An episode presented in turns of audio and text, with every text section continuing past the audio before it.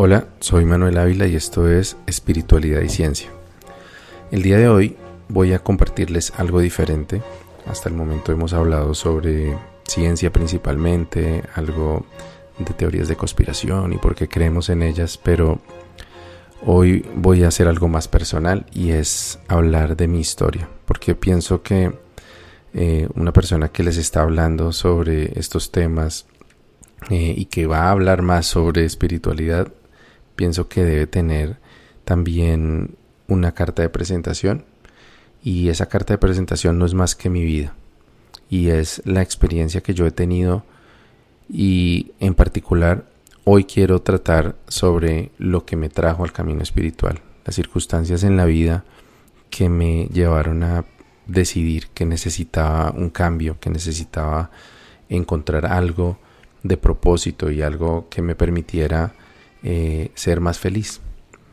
Eh, estas circunstancias eh, suelen ser difíciles de vivir, por supuesto, y después de contar, pero la mía no es afortunadamente una historia trágica ni una historia, digámoslo así, que, que me haya marcado de por vida, sino más bien cotidiana y creo que eso puede hacer que algunas personas que me estén escuchando se identifiquen un poco porque creo que todos hemos pasado por situaciones similares eh, y, estas circunstancias a veces son las que nos plantean que debe haber algo más allá de lo material y de lo cotidiano. Entonces les voy a compartir en brujo. Antes de cumplir los 20 años, había completado mi primera carrera como tecnólogo en telecomunicaciones y había tenido mi primera hija, Ana María. Como dicen en Colombia, me había madurado biche. Siendo todavía un adolescente, me había convertido en cabeza de un incipiente hogar que intentaba formar con la mamá de mi hija, y aunque, como era de esperarse, carecía de la madurez para tal responsabilidad, al menos se me habían abierto las puertas para poder proveer lo necesario para Anita y su mamá. Gracias a haber obtenido una calificación sobresaliente en mi proyecto de grado, la institución de la cual me gradué, que era parte de la empresa de telecomunicaciones más grande del país, me hizo una buena oferta de trabajo que sin embargo significaría un cambio de vida importante, ya que ninguna de las plazas disponibles se encontraba en Bogotá. Por lo tanto, tuve que elegir mi destino de un listado de 10 o 12 ciudades intermedias de Colombia, entre las que no estaba ninguna en la que yo tuviera familia o incluso amigos. En esas circunstancias me dejé llevar por la intuición, o quizás debería decir por la emoción, y elegí la ciudad que además era el destino turístico más atractivo de la lista, Santa Marta. Santa Marta era, a la sazón, una ciudad de unos 700.000 habitantes, ubicada a orillas del Mar Caribe y con la fama de ser la bahía más hermosa de América y el destino turístico más exuberante del país, pero también de ser una ciudad atrasada en el tiempo manejada por gamonales corruptos como si se tratara de su propia finca. Para mí, era además el escenario de mi primera experiencia como inmigrante, ya que a pesar de pertenecer a Colombia, las costumbres y cultura de Santa Marta me resultaban totalmente ajenas y extrañas. Sin embargo, no fue difícil enamorarse de la provincial ciudad con sus playas espectaculares, naturaleza rebosante y un ritmo de vida pausado y tranquilo que no había conocido antes. Allí aterricé inicialmente en compañía de un compañero de estudios que había elegido la misma ciudad para empezar su carrera, y a los pocos meses llegaron a mi encuentro Anita y su mamá, para empezar el experimento de familia que habíamos iniciado en una habitación de la casa de mis padres. En Santa Marta recibí también el nuevo milenio con su paranoia por el desastre que supuestamente iba a suceder a la medianoche del 31 de diciembre del 99. Tenía mi primer trabajo de oficina, una casa bien ubicada, una esposa y una inquieta pero amorosa hija a punto de llegar a su segundo cumpleaños. Yo seguía siendo el mismo joven religioso, inocente y soberbio, con ganas de hacer una carrera estelar en mi nueva empresa, feliz de vivir en un paraíso de tranquilidad y seguro de haber llegado ya a la estabilidad familiar que deseaba. Pero Santa Marta se encargaría de desbaratarme cada uno de esos sueños y certezas durante los siguientes seis años. El primer golpe de realidad fue la pronta comprensión de que a pesar de que tratara de convencerme a mí mismo de haber tomado la mejor decisión al tratar de darle a, mi hija una familia con su mamá y su papá juntos, mi relación con Liliana estaba destinada al fracaso. No solo habíamos quedado en embarazo en un momento en el que apenas nos estábamos conociendo y donde ya se veían fisuras en nuestra relación, sino que yo cada vez pensaba más en esas experiencias que habría querido vivir antes de embarcarme en semejante compromiso. Santa Marta es una ciudad de gente alegre, fiestera, tomadora.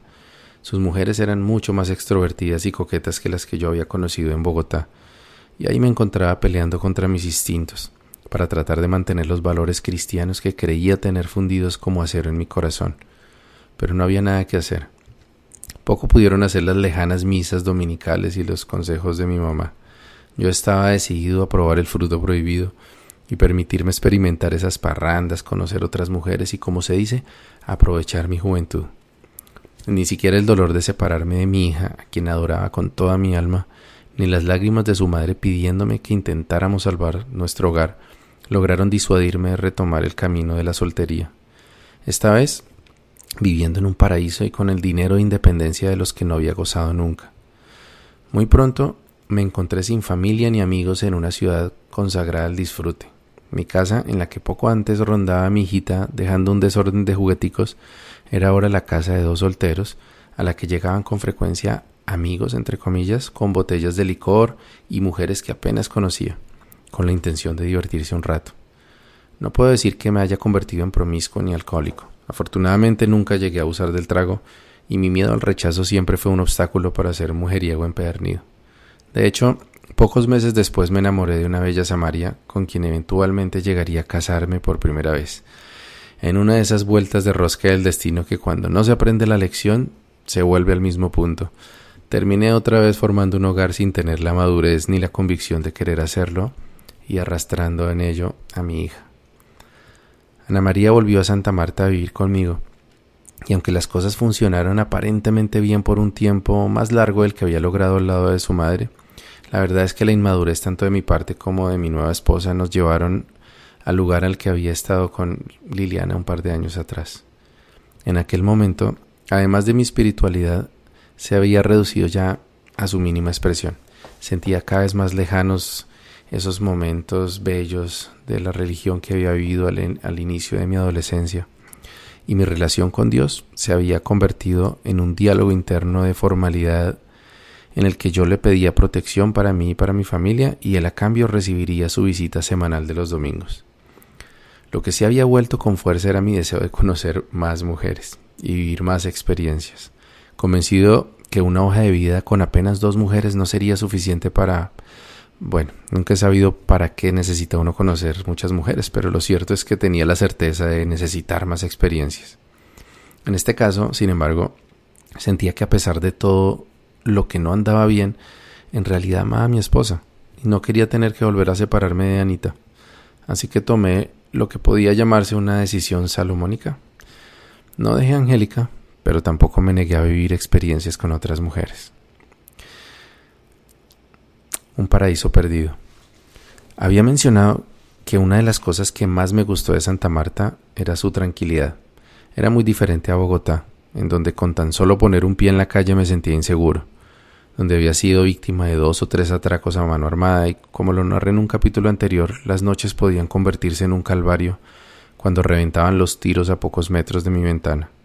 Santa Marta era otra cosa. Uno podía salir a la calle con su teléfono celular en la mano sin miedo a que se lo arrebataran en cualquier esquina.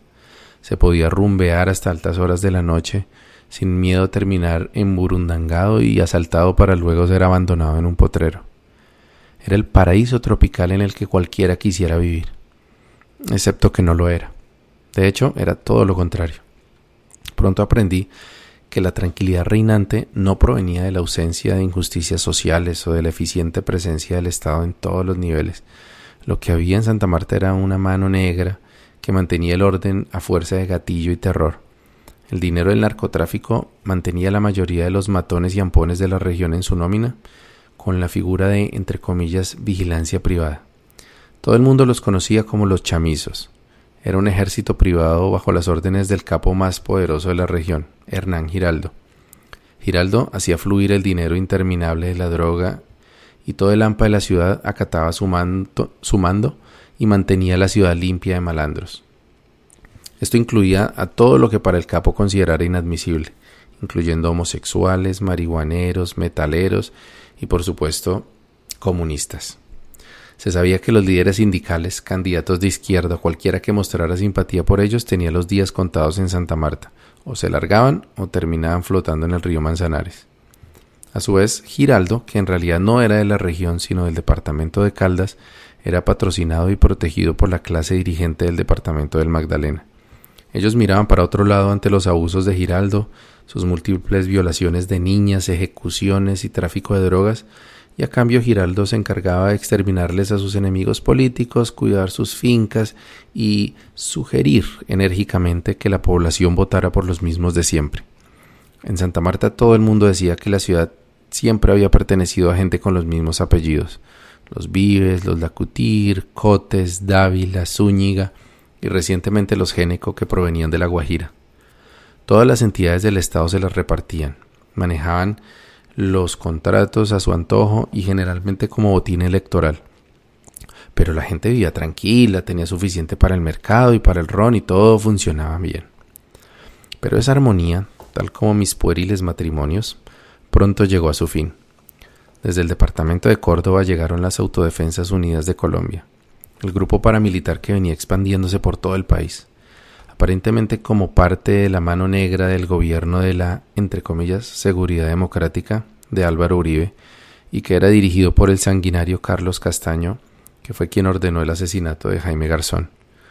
Se dice que hubo negociaciones de poder entre Hernán Giraldo y Castaño, pero un asesinato de un líder de los chamizos, respondido a su vez por otro par de muertes de la SAUC, terminó con el paraíso y lo convirtió en un teatro de guerra entre dos grupos armados.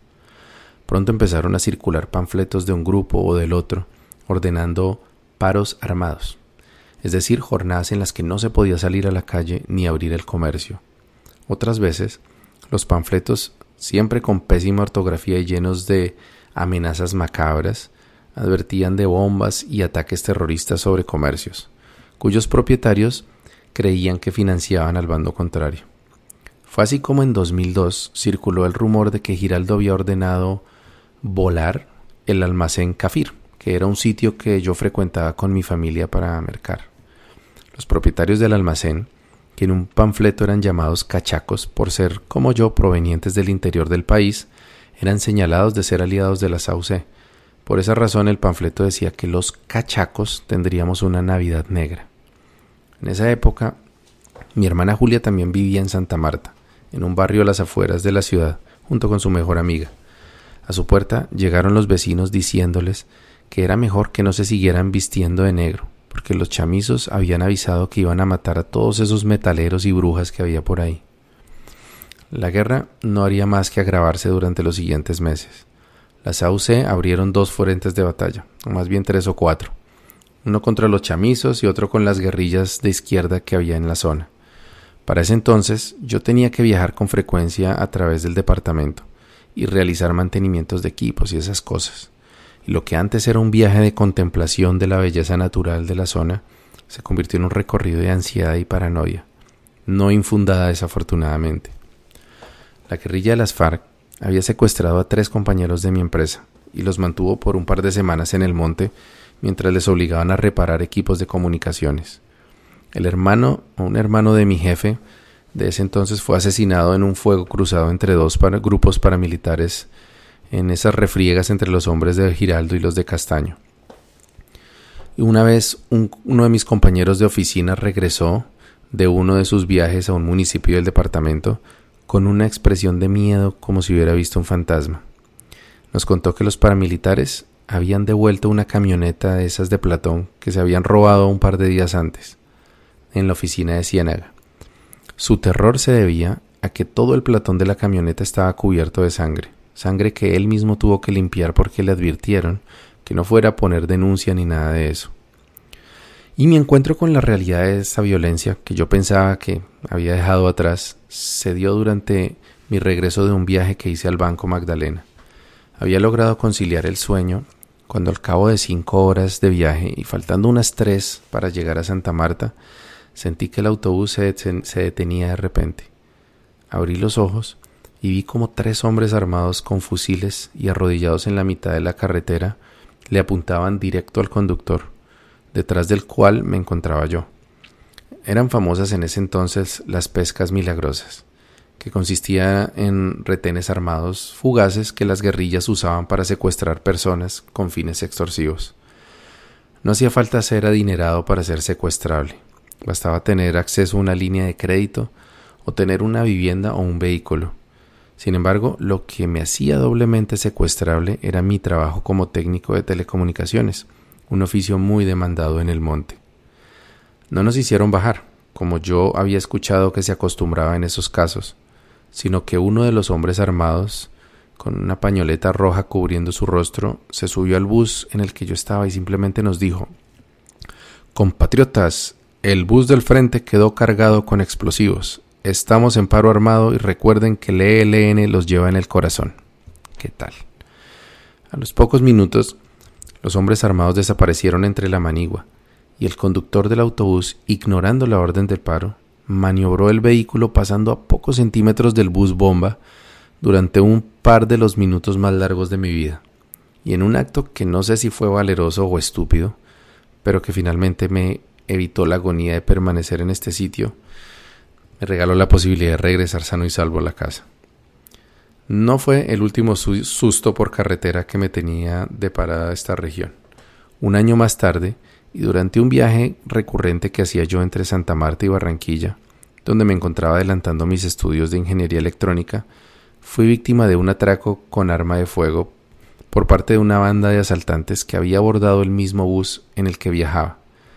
Era un hecho que se venía repitiendo cada vez con más frecuencia y en el que a menudo los asaltantes no solo se limitaban a despojar a los pasajeros de sus pertenencias, sino que en ocasiones habían perpetrado violaciones y lesiones graves a algunos pasajeros. En aquella ocasión tuve el mal juicio de tratar de esconder mi teléfono celular y como consecuencia tuve un revólver apuntando a mi cabeza junto con la primera y espero que la última amenaza de muerte de mi vida.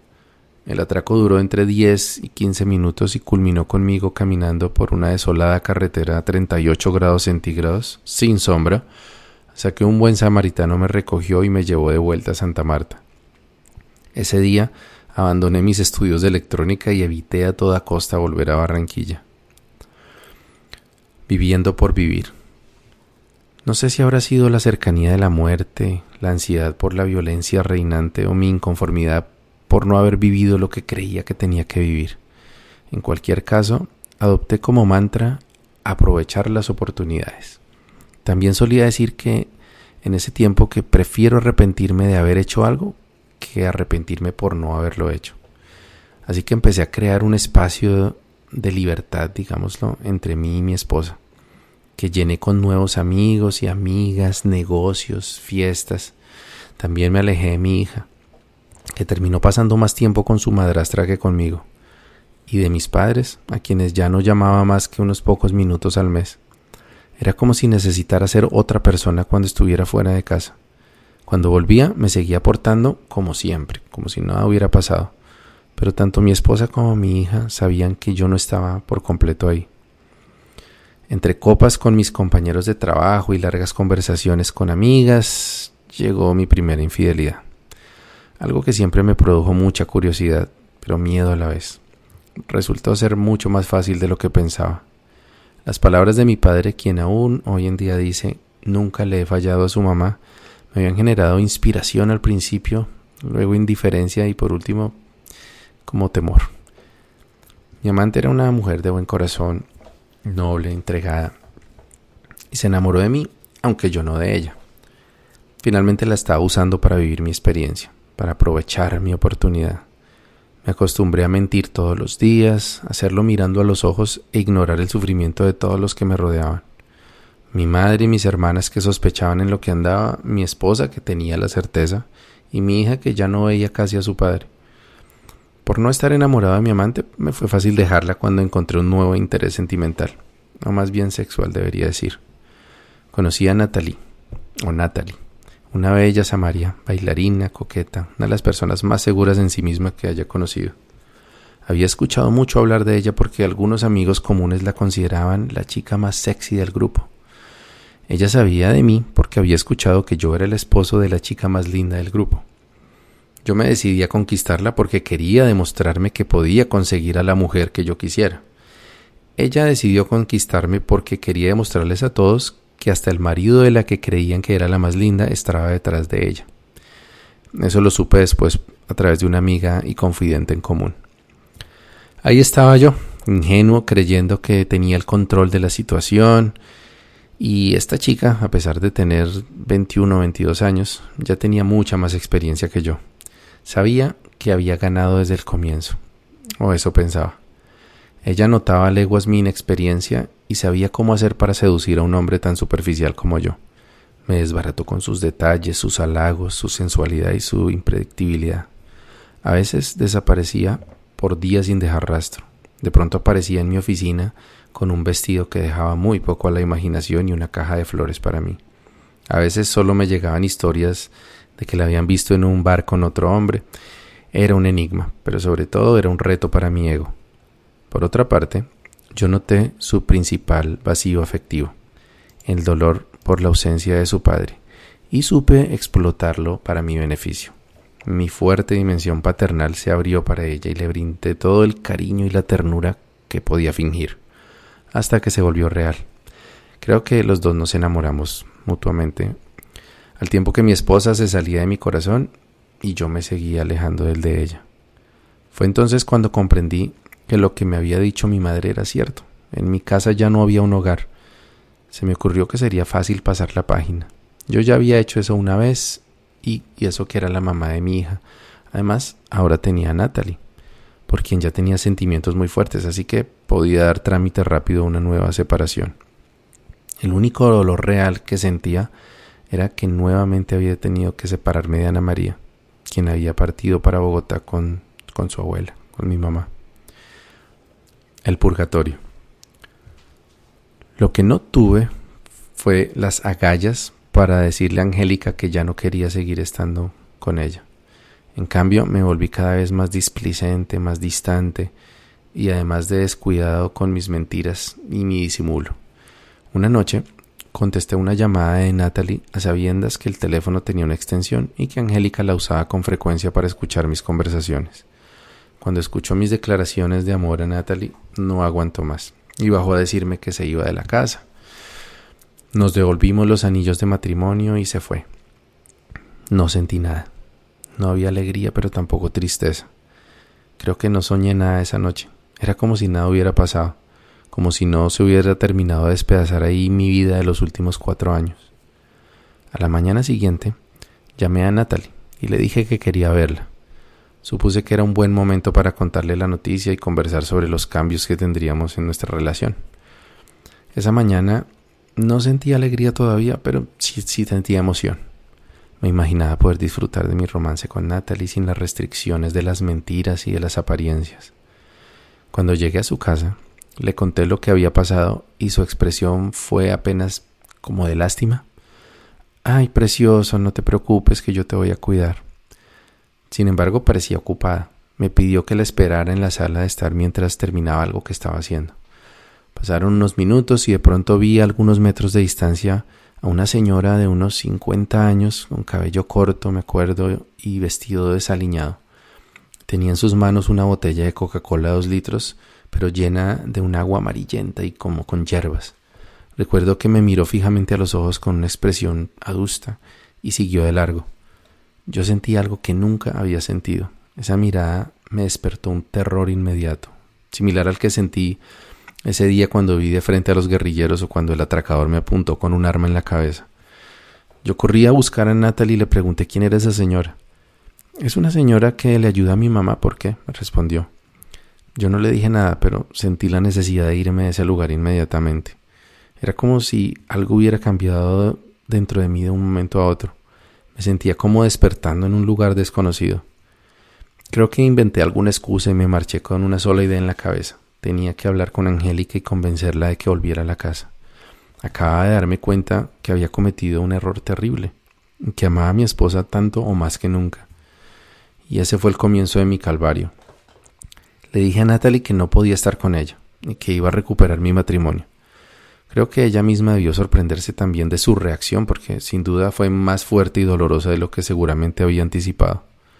pero como solía suceder, poco me importó su dolor o el de mi esposa, pero me importaba mucho mi dolor, que no hacía sino aumentar y aumentar hasta volverse desesperante.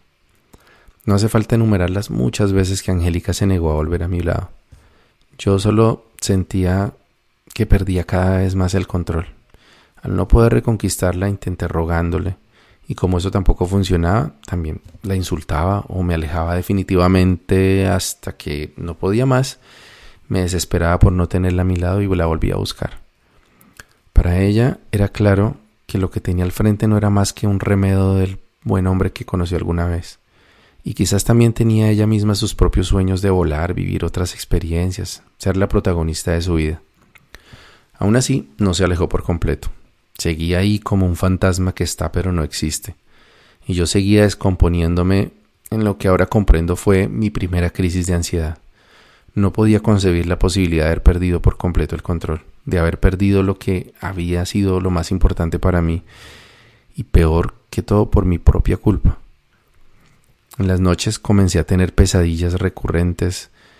Eh, soñaba con el fantasma de una mujer que me reclamaba por haber acabado con su vida, por haberle robado su felicidad. Con frecuencia esos sueños eran muy vívidos y en ellos me encontraba poseído por espíritus que me inmovilizaban o que me hacían levitar. Por otra parte, en mi vida diaria buscaba refugio en otras mujeres, en las fiestas, en el licor. En una de esas fiestas tuve un encuentro un poco espeluznante. Conocí a un miembro de los famosos chamizos, el ejército paramilitar de Hernán Giraldo. Probablemente se tratara de alguien de un rango bajo, y la verdad me pareció hasta un tipo agradable. Conversamos un rato, cualquier tema, y cuando una amiga en común me llamó por mi nombre, el muchacho cambió de expresión y me preguntó ¿Tú eres Manuel Ávila? Bueno, la gente de la región con frecuencia omite la pausa entre el nombre y el apellido. Cuando le dije que sí, me miró a los ojos y me dijo, ah, yo a ti te iba a matar. Yo soy muy amigo de Alex, que era el otro nombre de Natalie. Y cuando la vi vuelta mierda porque la dejaste, le ofrecí que si quería te mataba. Ella me dijo que no, que si te pasaba algo ella se moría.